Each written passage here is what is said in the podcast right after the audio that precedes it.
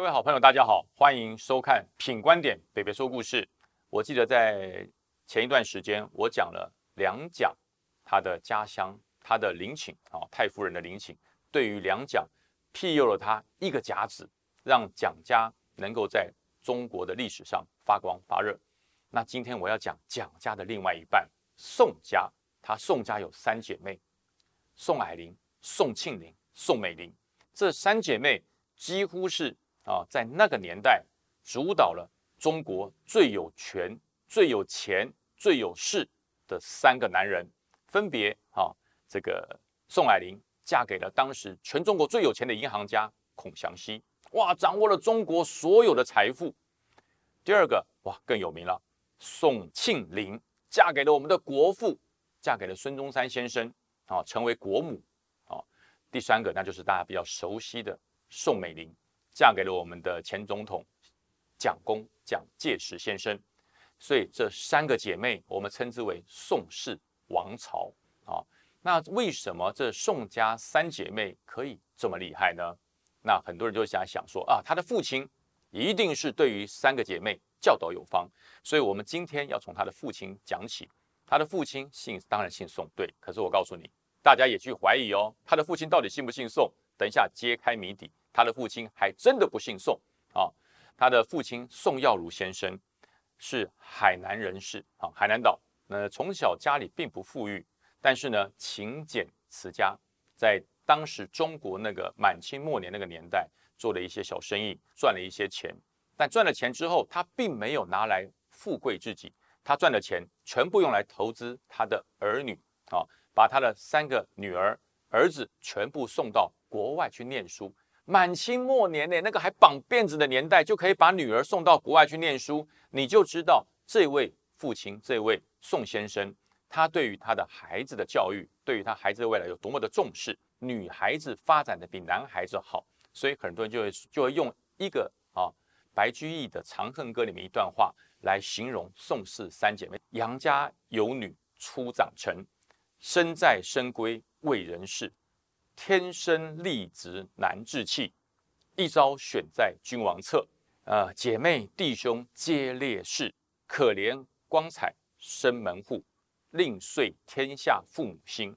不重生男重生女，哇，这是什么？因为杨贵妃，杨贵妃当时嫁入了豪门，嫁入了这个唐朝的皇帝之后呢，她的兄弟姐妹全部都当官，全部都富贵。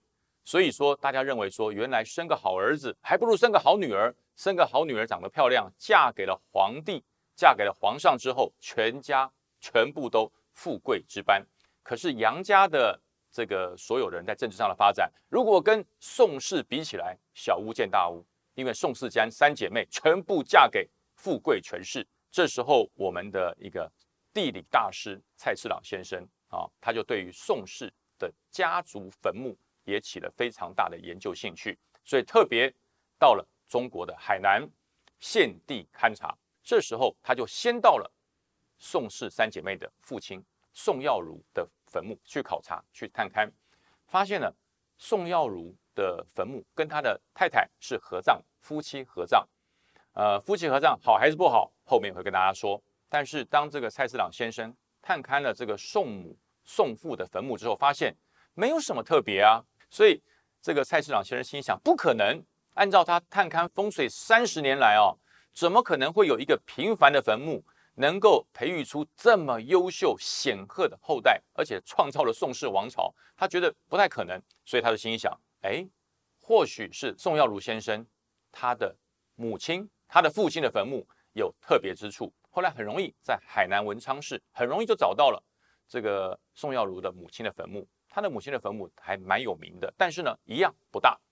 哦，他就在当地的向导的带领之下，到了宋母的坟墓。到了宋母的坟墓，开始他发现一件事：他的儿子就是宋耀如，居然不姓宋，他姓什么？他姓韩，他的本名叫做韩教准。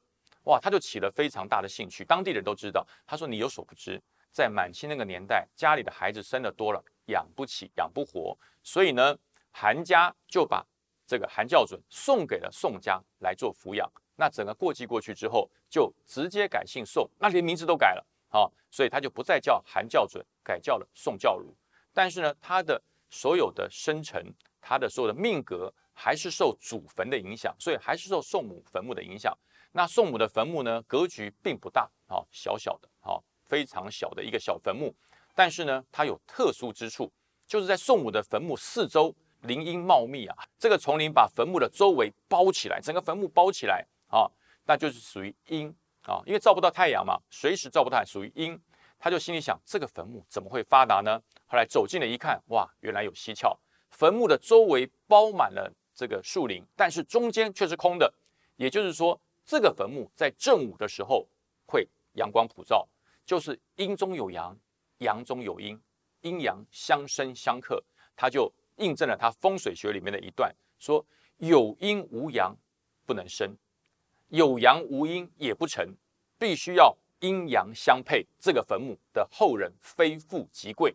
这个坟墓到底是浑然天成，还是这个坟墓是有高人指点啊？但是在当地的这个士绅的引导之下，说这个坟墓当年建的时候，没有什么风水先生来看。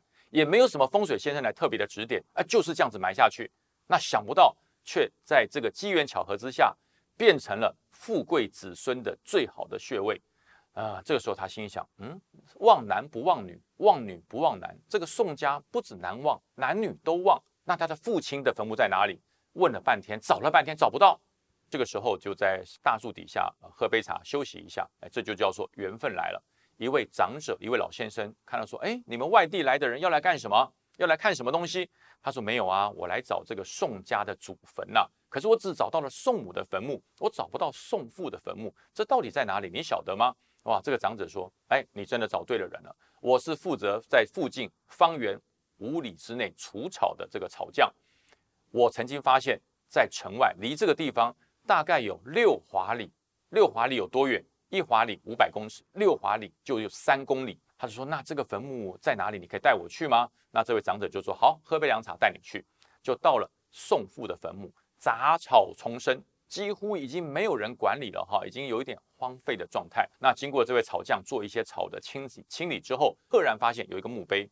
那这个墓碑当然不姓宋哈，他姓韩啊，韩氏某某之墓哈。他就开始考察，开始丈量。这个坟墓看不出什么特别之处啊！他说这个坟墓就是在这个杂草丛生中一个坟墓，这有什么特别啊？后来他就拉远向后退了啊一里一华里来看，哇！一看发现不得了，不得了！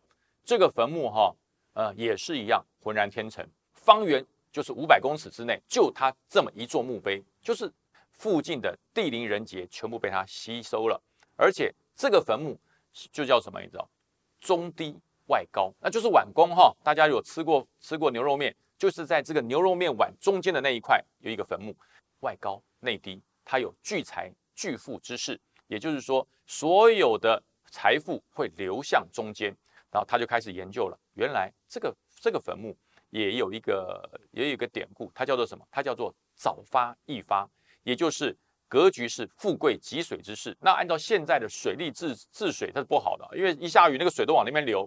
可是呢，在中国的风水里面来讲，水就是发，遇水则发，所以说他这个坟墓是一发先发之势，是非常好的坟墓。终于心中的疑问解开了，为什么宋家可以这么旺？为什么宋家可以这么好？而且还有一个重点，没有夫妻合葬，不是合葬在一起，它是分开葬。那分开葬有什么好处呢？分开葬的好处可多了哈。第一个，如果选在同一个穴位，父旺母不旺，母旺父不旺，也就是说。他的坟墓只能庇佑男女其中之一，要两者兼顾的办法就是分葬。那这种分葬就是在风水学上所谓的家山跟客山，家里的家，客家的客，哈，家山跟客山这两个坟墓完全不一样。家山是旺子，客山是旺女。那宋氏哈他们的祖先的坟墓分开葬，刚好分居家山与客山，所以子女兼旺啊。所以在这个庇佑之下。宋氏三姐妹，她在政坛上、在生意上、在经济发展上，不但有钱、有势、有权，所以三个姐妹发达的不得了。那你说儿子呢？儿子也很发。大家可能都忘记了，宋氏三姐妹，她们有个弟弟叫宋子文，当过中华民国的行政院长。所以说，这个宋氏因为父母分葬的关系，所以造就了啊两后啊，嫁给了国父，嫁给了总统；一富贵，嫁给了全中国最有钱的男人，还有一个宰相，当到了这个中华民国的行政院院长。所以这个坟墓对于后世的影响非常的深远。但是呢，还是一样，六十年，六十年，整个运势就消退了。